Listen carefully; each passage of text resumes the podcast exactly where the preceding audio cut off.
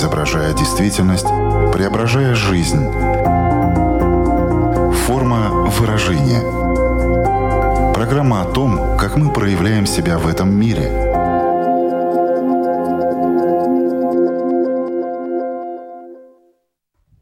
Здравствуйте!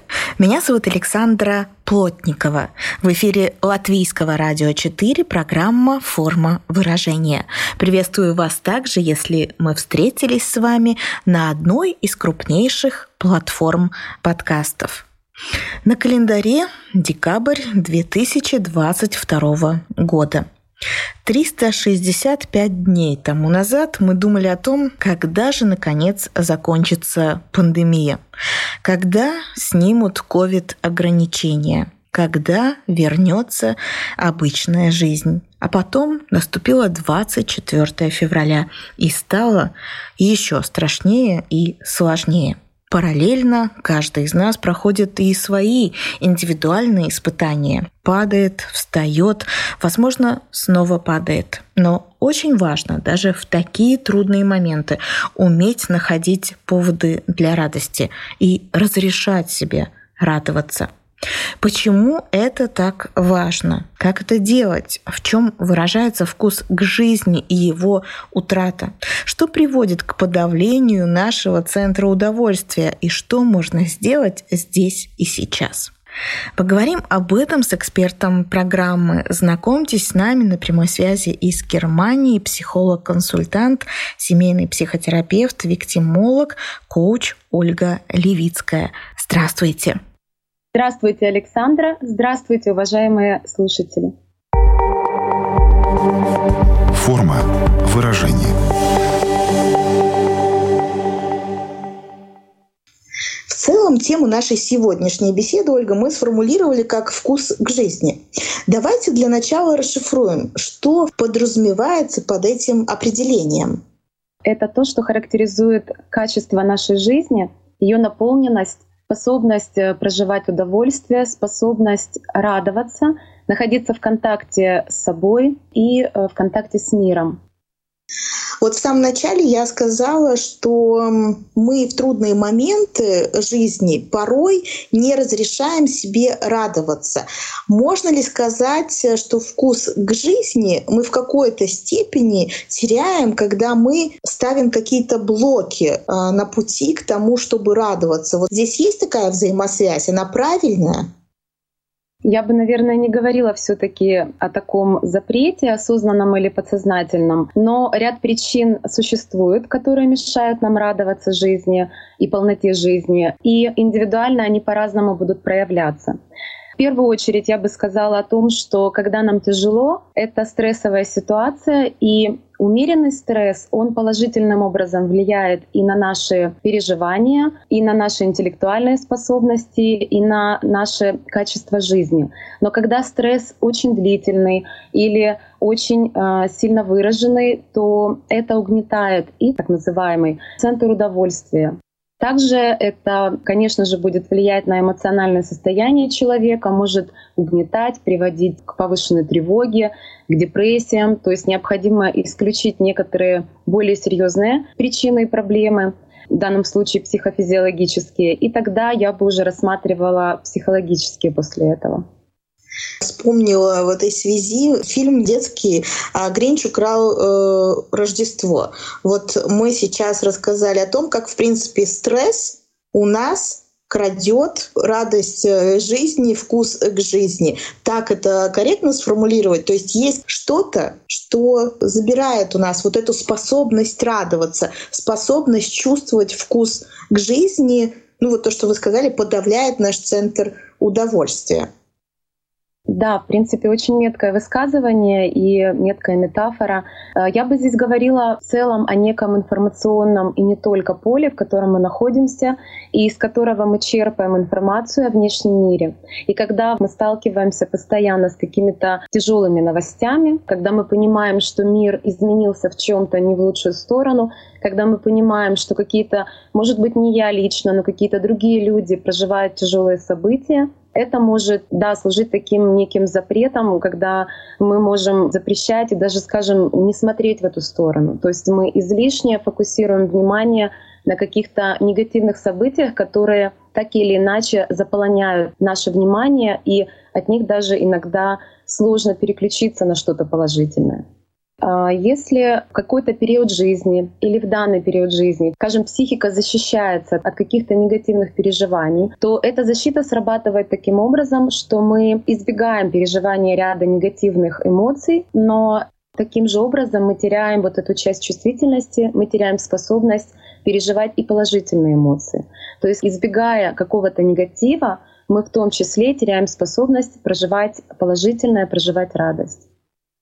Не могу вас не спросить еще о таком восприятии реальности, как белое и черное, потому что это сейчас, в 2022 году, стало очень актуально в связи со всеми теми событиями, которые происходят в Украине, и оно на самом деле зачастую, даже когда ты возвращаешься вот в эту новостную повестку, приводит тебя к этой черно-белой реальности. Как это влияет на наш э, вкус э, к жизни, на наш центр удовольствия, вот э, как он с этим вообще может уживаться, что происходит с этим в нашей психике. Когда мы сталкиваемся с очень тяжелыми событиями, особенно те, кто были в эпицентре этих событий в той или иной мере, то происходит тоже такая адаптация психики, когда упрощается восприятие реальности — это происходит с целью выживания человека. Скажем, более просто воспринимается, мир делится на белое, черное, доброе, злое, то, что мне сейчас может помочь или то, что мне сейчас навредит.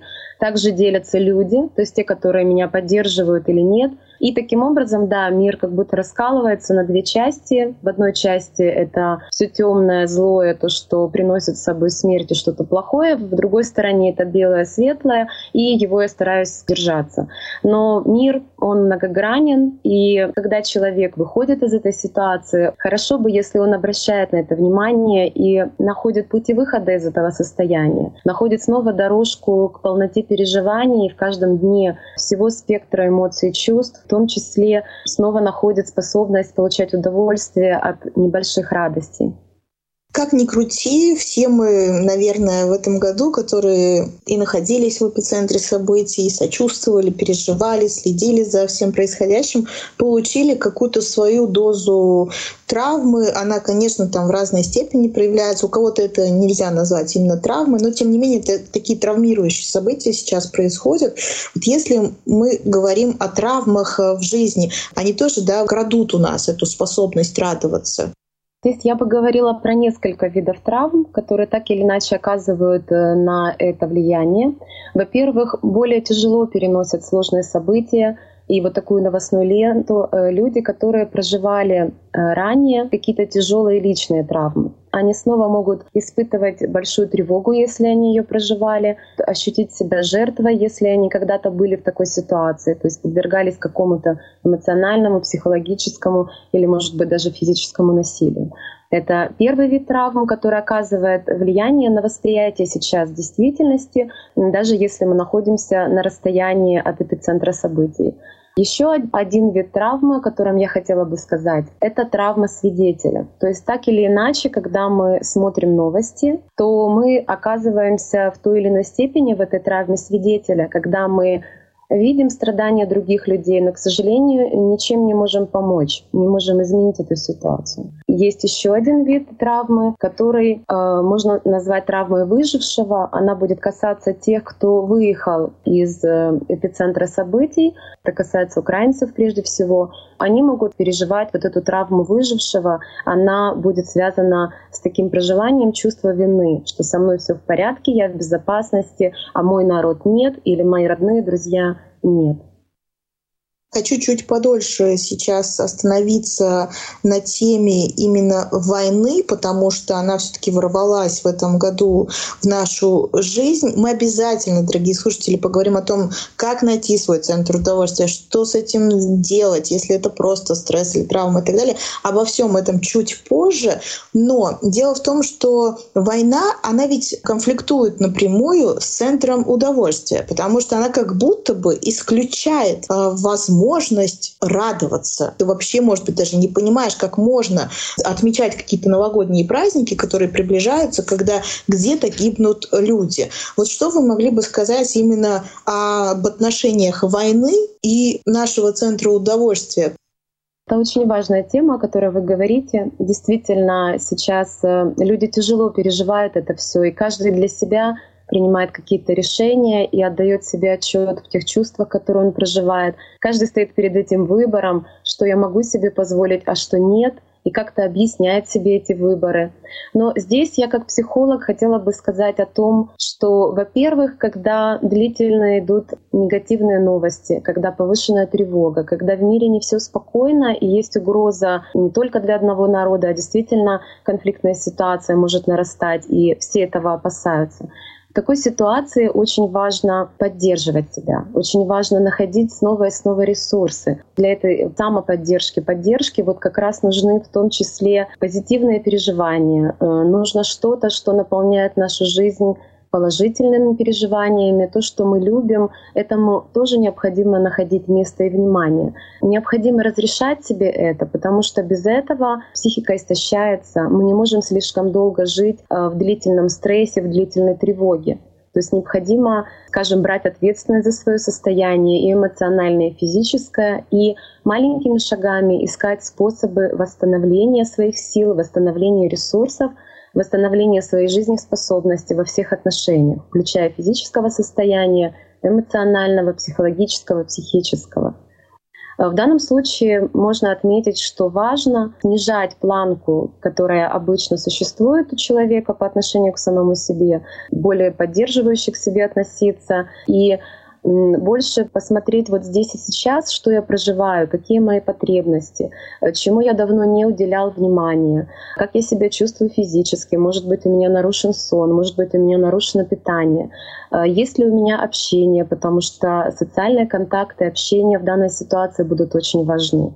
Взаимопонимание, поддержка друзей, не обязательно те, кто проживал подобные события, это могут быть люди, которые просто проявляют какое-то участие и могут проявить внимание, внимание. Это тоже очень важно. Поскольку мы заговорили уже о том, что приближаются новогодние праздники, а, я знаю, что на территории Украины как минимум э, актуализировался такой вопрос, отмечать Новый год и Рождество или нет, готовиться к нему или нет, э, наряжать елку или нет, вообще украшать ли что-либо, ставить ли елку в центре города и так далее. Вот что вы могли бы сказать по этому поводу? Насколько важно, на ваш взгляд, эту елку возможно нарядить? Все-таки дома? А, в любом случае, это каждый человек сам для себя решает, но мы, конечно, здесь именно для того, чтобы это обсудить и, может быть, помочь кому-то из слушателей для себя принять более правильное и полезное решение. Очень часто теряется из поля зрения, когда эта тема поднимается в соцсетях, э, на телевидении, в интернете. Это когда вот говорят о какой-то непозволительности проживания радости, когда другие люди страдают. Но в данном случае я бы хотела отметить важную мысль, что одни чувства, они ни в коем случае не исключают другие. То есть если я могу, имею право и позволяю себе проживать радость, это ни в коем случае не исключает мою способность проявлять эмпатию, сопереживать, участвовать в каких-то событиях и, может быть, даже активно, то есть оказывать какую-то помощь благотворительным организациям, как-то активно участвовать в волонтерской деятельности. И еще стоит отметить, у каждого человека есть своя зона ответственности. То есть это те события, то пространство, те вещи, на которые я могу влиять, и более того, даже должен влиять. Даже если дети не в курсе, что происходит, мы живем в другой стране, но они чувствуют тревожное состояние своих родителей, это будет оказывать на них влияние, они могут тоже тревожиться, они могут чувствовать меньше уверенности и опоры в своих родителях.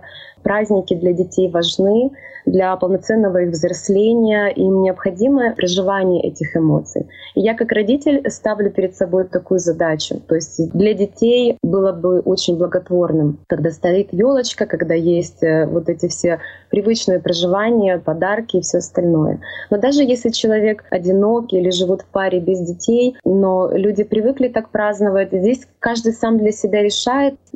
Если у вас есть какое-то чувство вины, не стоит идти у него на поводу. То есть у этого чувства вины даже могут быть очень глубокие корни на самом деле. И здесь, может быть, даже стоит посмотреть в эту сторону и, учитывая эту ситуацию, разобраться в этом. Почему я не позволяю себе что-то, что, например, позволял раньше, или что позволяют себе другие люди. Отойдя немножко от темы именно, что я себе позволяю или не позволяю, возвращаясь к тому, чего я хочу или не хочу. Вот буквально сегодня я разговаривала а, со своей подругой, и она говорит, ты знаешь, э, впервые за много лет мне как-то не хочется украшать свой дом к новогодним праздникам, у меня совершенно нет э, настроения. Оно, конечно, в том числе связано ну, с тем, что происходит у нее в жизни, с тем, что происходит э, в мире, потому что это все влияет на это общее настроение.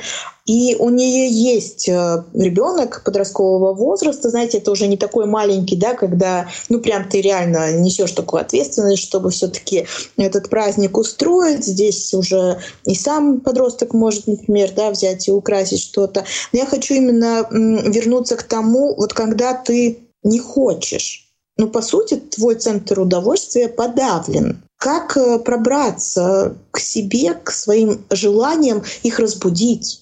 Что касается именно разбудить желание, есть достаточно много методов, методик, в том числе прям когда рекомендуют сесть с листочком, с ручкой и сосредоточить на этом свое внимание, поискать в глубине себя, чего же я еще хочу, как бы я хотела изменить свою жизнь. И действительно, это иногда достаточно полезная методика, потому что она открывает немножко нам горизонты, какие-то такие маяки создает нам в будущем, и есть к чему стремиться. Дело в том, что тревога и война, они очень сильно заземляют нас, они нас отправляют на уровень выживания, безопасности. И в этом состоянии сложно думать о будущем, о каких-то желаниях и мечтаниях. Но жизнь, она течет, происходит, э, даже в этих событиях происходит много положительного у людей. Кто-то женится, встречает свою любовь. Война не исключает саму жизнь. И те люди, которые разрешают себе проживать жизнь сполна, они ее проживают, и происходят различные события. Форма выражения. Двигаемся дальше. Как можно помочь себе здесь и сейчас, если человек испытывает стресс, но при этом у него уже таким образом центр удовольствия подавлен?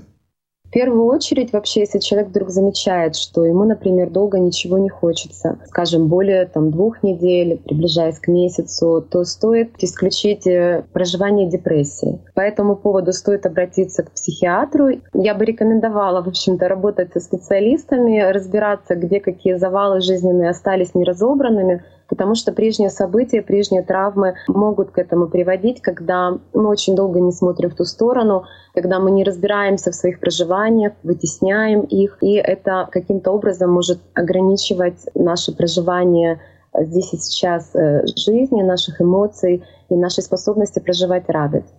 Но есть ли что-то, знаете, что можно ну, в качестве такой самопомощи себе все-таки оказать, и то, что ты можешь сделать самостоятельно? Но в первую очередь это будет разговор про контакт с собой, то есть переключить свое внимание на свои потребности, поискать время и возможности восстановить ресурсы, вспомнить, а что меня действительно наполняет, э, чем я давно не занимался, как давно я встречался с друзьями, слушал любимую музыку, смотрел какой-то любимый фильм. То есть даже такие простые способы могут помочь восстановить вот этот контакт с собственным телом, с собственными потребностями. А дальше вслед за этим э, уже можно идти по нарастающей и смотреть более далеко, а чего же я хочу, чтобы мне было полезным изменить в моей жизни, то есть смотреть на причины того, что привело к такому состоянию, тоже очень полезно. Потому что иногда мы не видим очевидного, доказывая что-то другим или себе, можем э, зайти в своей жизни, скажем, не совсем туда, куда нам бы хотелось изначально. Совсем скоро новогодние праздники, и в Новый год очень, очень многих есть э, такая традиция писать э, какие-то планы на следующий год, кто-то составляет целые карты желаний. Могли бы мы что-то порекомендовать э, в этой связи? Вообще, как правильно формулировать эти желания? Как вообще захотеть чего-то хотеть? Надо как-то себя настраивать. Э, есть какие-то инструменты для этого. Как к себе прислушаться? Как с собой такой разговор завести? Что касается желаний, я бы хотела отметить, что действительно многие люди с возрастом, с какими-то событиями проживаемыми, не самыми благоприятными, теряют желание. То есть в какой-то момент вдруг человек понимает, что, в общем-то, я ничего не хочу, меня устраивает то, что есть, и как-то даже не загораются ничем. Вот здесь, да, стоит иногда провести такую вот ревизию э, внутренних желаний, потребностей, оглядеться по сторонам, посмотреть на свой мир — оценить, что меня устраивает, о чем я желала раньше, здесь ли я хотела оказаться когда-то, когда я, скажем, двигался вот в этом направлении, или, может быть, осталось что-то, чему я давно не уделял внимания, но то, что могло бы сделать меня более счастливым, наполнить мою жизнь. Стоит прям сесть, пописать. Это будет э, такой внутренний вызов в ответ на мое взаимодействие с миром. И тогда стоит посмотреть, действительно ли в полноте я вступаю в контакт с этим миром. Потому что если я избегаю этого мира по каким-то причинам, избегаю контактов с людьми, избегаю, может быть, э, проявлять активность, избегаю рисковать, может быть, в силу каких-то более ранних разочарований в личной жизни или э, в карьере, или еще в чем-то, то здесь стоит посмотреть, э, не ограничила ли я вот эту свою способность вступать в контакт с миром, не избегаю ли я этого контакта. То есть, получается, мы говорили о том, что важен контакт с собой, со своими потребностями, и как зеркало, вот вторая сторона этой проблематики, она будет касаться способности вступать в контакт с миром. И здесь, кстати, я хотела бы вспомнить про такой аспект. Вот в гештальт-психологии его отмечают. Это агрессивность, но не в контексте асоциального поведения, а в контексте способности брать. То есть способен ли я брать что-то у этого мира — считаю ли я себя достойным этого? Разрешаю ли я себе? Нет ли у меня каких-то запретов к этому? И тогда стоит посмотреть, нет ли у меня этих запретов с чем-то связанным. Например, не запрещали ли мне очень много в детстве, не запрещал ли мне что-то партнер, и я привык так тоже с собой обращаться. Посмотреть, э, может быть, по каким-то причинам я сам себе что-то запрещаю, в том числе потому, что сейчас не самые лучшие события. В том числе, может быть, мои близкие проживают не лучшие времена, и поэтому я как бы заодно с ними буду страдать. Вот здесь э, нужно посмотреть, нет ли вот этой тенденции, и ее э, стоило бы обнаружить и все-таки дать себе это разрешение, даже если ранее кто-то его нам не давал когда я получаю это разрешение, вот тогда становится возможным что-то пожелать взять у мира, тогда я наравне с другими могу активно участвовать в этом мире, я могу брать у мира то, что э, действительно может мою жизнь изменить качественно, может ее наполнить. И тогда следующим этапом будет э, состояние и понимание, что я могу. То есть тогда это будет уже про активное взаимодействие с миром, про контакт с ним, про способность пойти и взять то, что я считаю мне причитается. Тогда это будет про вот эту активную позицию «я могу». И эта же позиция «я могу» взрослого человека, который ответственно относится к своей жизни, который не ждет, что как манна небесная э, ему что-то упадет или кто-то ему преподнесет э, в конце концов то, чего он желает. Конечно, в преддверии новогодних праздников э, мы можем говорить и об этом ощущении чуда, но вера э, в чудеса, открытость каким-то новому тому, что жизнь может подарить нам, она в любом случае не исключает нашу ответственность за нашу жизнь, за то, как мы смогли изменить свою жизнь и смогли ли мы что-то взять у этого мира из того, что мы могли сделать, могли взять. Разрешить себе для этого нужно тоже обратиться к психологу, психотерапевту, потому что это звучит только очень просто. На самом-то деле, если вдуматься что ты попробуешь это сделать, но у тебя какой-то внутренний барьер обязательно возникнет. Что можно сделать самому? Я могу прям вслух себе сказать, я разрешаю себе радоваться, там еще что-то. Помогите найти этот путь к этой кнопке, mm-hmm. которая позволит разрешить себе. Ну да, можно сказать, что вот такие прям короткие фразы, они могут помогать, когда я себе напоминаю, что мне можно. То есть если я где-то сталкиваюсь с каким-то запретом, с какими-то сомнениями, со стыдом, с чувством вины, когда я сталкиваюсь со своим желанием, параллельно возникает чувство вины, что как будто я не могу себе это позволить. То вот здесь стоит себе напоминать, да, говорить мне можно. Говорить, что жизнь принадлежит и мне тоже. Первое — это мне можно, да, вот это вот. Но стоит прям повторять. А в принципе, вот эта способность радоваться, она у нас формируется в детстве? Да, это достаточно естественное состояние радоваться у детей, но есть э, некоторые факторы, э, могут быть в семейной ситуации, в детско-родительских отношениях, которые скорее начинают воздействовать негативно на эту способность.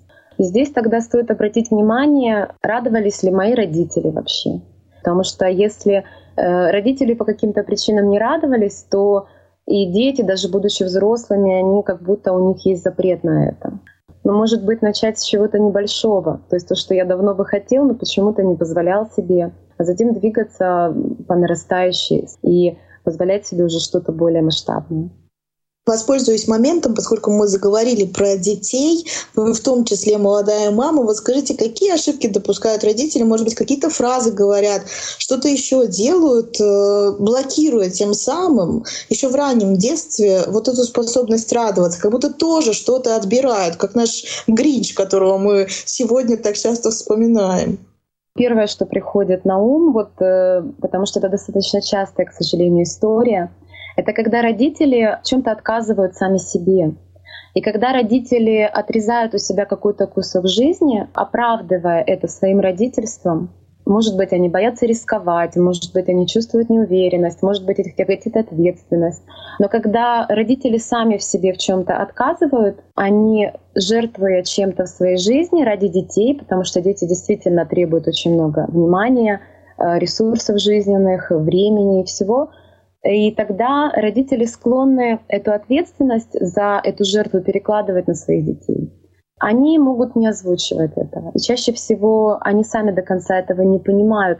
Но это может проскальзывать потом в каких-то словах. Ну, как ты можешь? Я вот там чем-то для тебя пожертвовала. Или ты теперь должен поступать так, как я считаю правильным, я ведь мама, там лучше знаю. То есть они как будто ждут у детей неосознанно этот откуп того, что они принесли в жертву. И детей это, конечно, очень тяготит. И это не дает им в полной мере выражать свою свободу, свои желания, идти каким-то своим путем, нащупывать его, искать э, собственный путь, собственную реализацию, собственные желания родители нас научают разным традициям, ну, если они есть в семье. И бытует мнение, что традиция — это очень хорошо, это такая основа.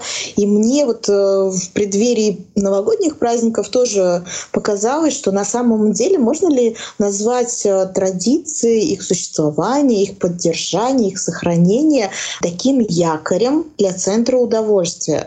Да, Александра, вы очень метко подметили. Действительно, традиции, обряды, вот эти символы, связанные с праздником, это как ключи, которые открывают вот эту дверцу вот к этим состояниям, которые мы уже проживали ранее, потому что это повторяется из года в год. И таким образом, да, это может служить э, таким способом снова эту радость и способность ее проживать обнаружить. Поэтому в этом смысле все-таки я бы, наверное, рекомендовала в какой-то степени все-таки эту радость себе разрешать, себе и своим детям, конечно же, и проживать ее, э, чтобы, ну, скажем, в жизни были все краски, и чтобы жизнь была наполнена, и мы дальше были способны двигаться, э, несмотря на какие-то события, которые нас не совсем радуют.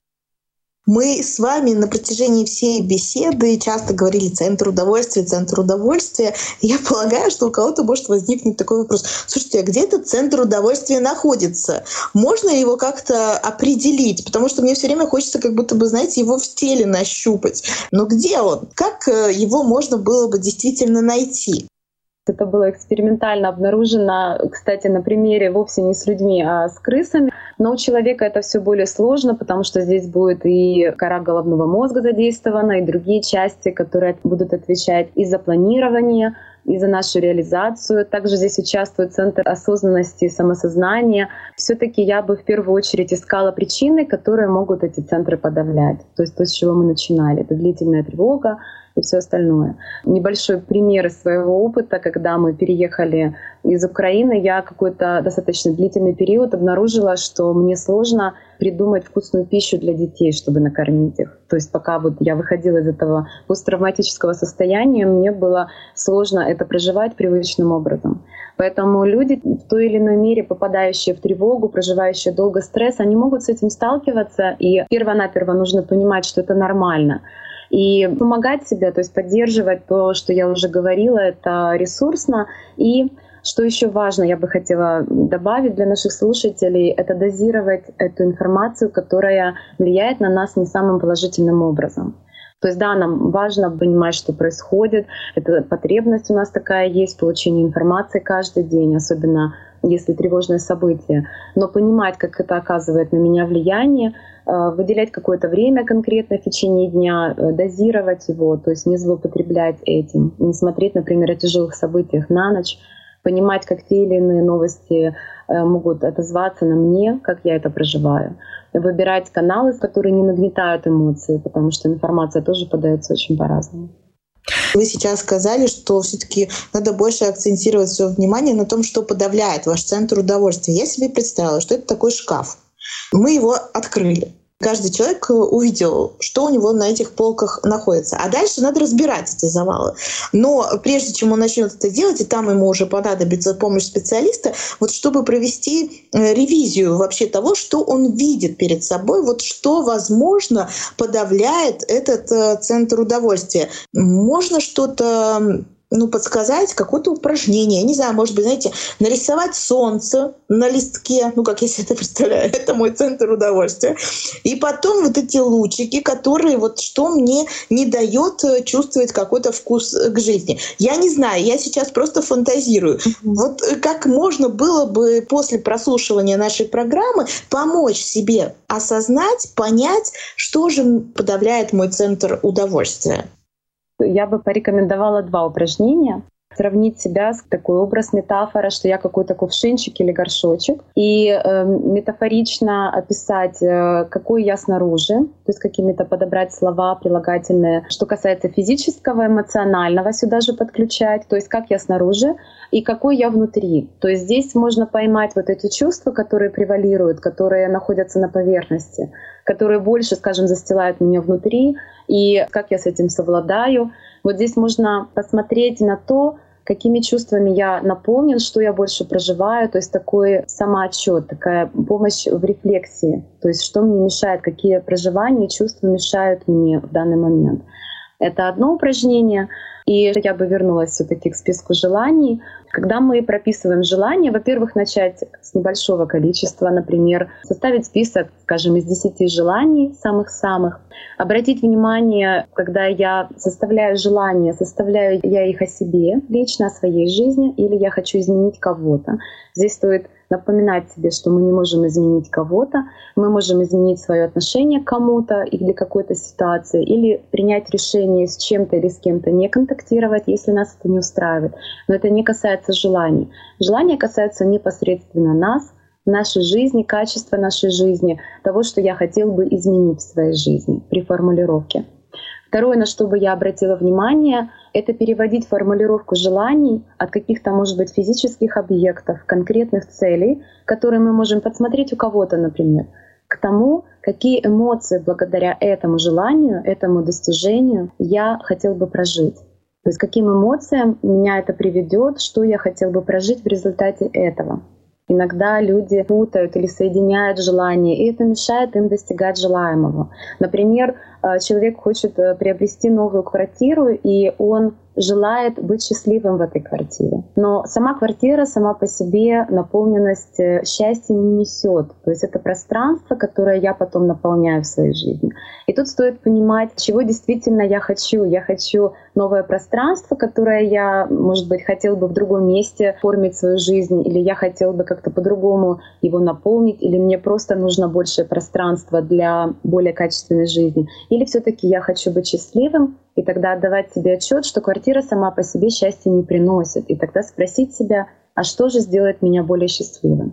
То есть второе, обратить внимание на то, как я формулирую желания и какие эмоции я бы хотела прожить а, благодаря достижению этих желаний. И третий шаг, такой достаточно важный, это столкнуться со страхами, которые связаны с каждым желанием. Притом это будут страхи, которые будут связаны с тем, чего я боюсь, если я этого никогда не получу.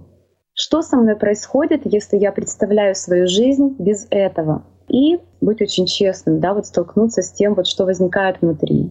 Потому что иногда в этом моменте мы обнаруживаем, что желание вообще, например, не наше, а может быть, оно было навязано когда-то родителями, или я кому-то что-то хочу доказать, или отомстить кому-то, или еще что-то. То есть здесь э, нужно быть очень внимательным э, к тем чувствам, которые возникают. То есть страхи, которые связаны с тем, что это желание никогда не осуществится. И второй момент — это страх а что со мной, если желание осуществилось? Потому что здесь тоже могут крыться некие опасения и страхи, которые не позволяют нам двигаться в сторону желаемого. Такое, скажем, домашнее упражнение я бы рекомендовала. Это составить небольшой список желаний, сформулировать их так, чтобы они касались э, лично меня, моей жизни, того, что находится в сфере моего влияния, оформить их так, чтобы они касались переживаний, к которым я стремлюсь, и э, столкнуться лицом к лицу с теми страхами, которые связаны с каждым из этих желаний какая нелегкая эта работа предстоит, но очень интересная. Мне кажется, под таким просто углом мы крайне редко смотрим на свои желания. И действительно, порой говорят, бойтесь желаний своих, потому что они так исполняются. А ты вообще не этого хотел. Поэтому большое вам спасибо за такую подробную инструкцию, тем более в преддверии новогодних праздников, когда это особенно становится актуальным. Я напомню всем, что сегодня вместе с нами была психолог-консультант консультант, семейный психотерапевт, виктимолог, коуч Ольга Левицкая. Большое вам спасибо за этот, эм, на мой взгляд, очень интересный и очень полезный разговор. Я очень надеюсь, на самом деле, что наша программа послужила определенной кнопочкой, которая все-таки если не включила эту способность радоваться, то хотя бы напомнила о том, что эта радость существует, что нужно в эту сторону смотреть, что нужно разрешать себе радоваться. И при этом, несмотря на все то, что происходит вокруг, если мы радуемся, это не отменяет нашу способность сопереживать, помогать тем, кому сейчас э, труднее, чем нам и так далее. Я так понимаю, что это была наша главная мысль, которую мы сегодня, Ольга, и пытались пытались с вами донести. Спасибо вам большое также за приглашение. Я была бы очень рада, если кому-то из слушателей данная тема будет полезной в преддверии новогодних праздников особенно. Да, и действительно хотелось бы еще раз сделать на этом акцент, что нужно разрешать себе радость, что способность радоваться не исключает мою способность сопереживать другим людям. И я могу очень активно включаться и в помощь другим людям, которые нуждаются больше меня, и находить время для того, чтобы наполнять свою жизнь, наполнять ее радостью и позитивными эмоциями эмоциями для себя и для своей семьи.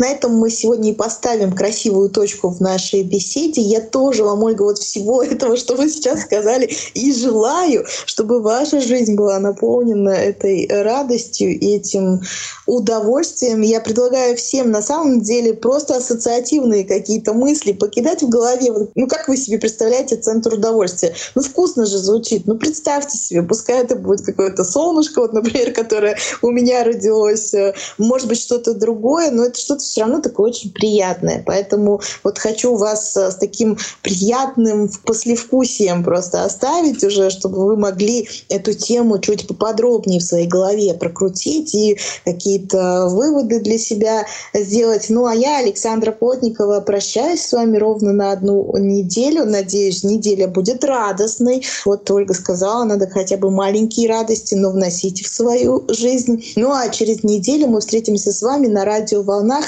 или на крупнейших платформах подкастов. Это Apple, Spotify, Google. И будем обсуждать уже что-то другое, но не менее важное. Хорошей вам радостной недели. Пока-пока. Отражая время, изображая действительность, преображая жизнь. Форма выражения. Программа о том, как мы проявляем себя в этом мире –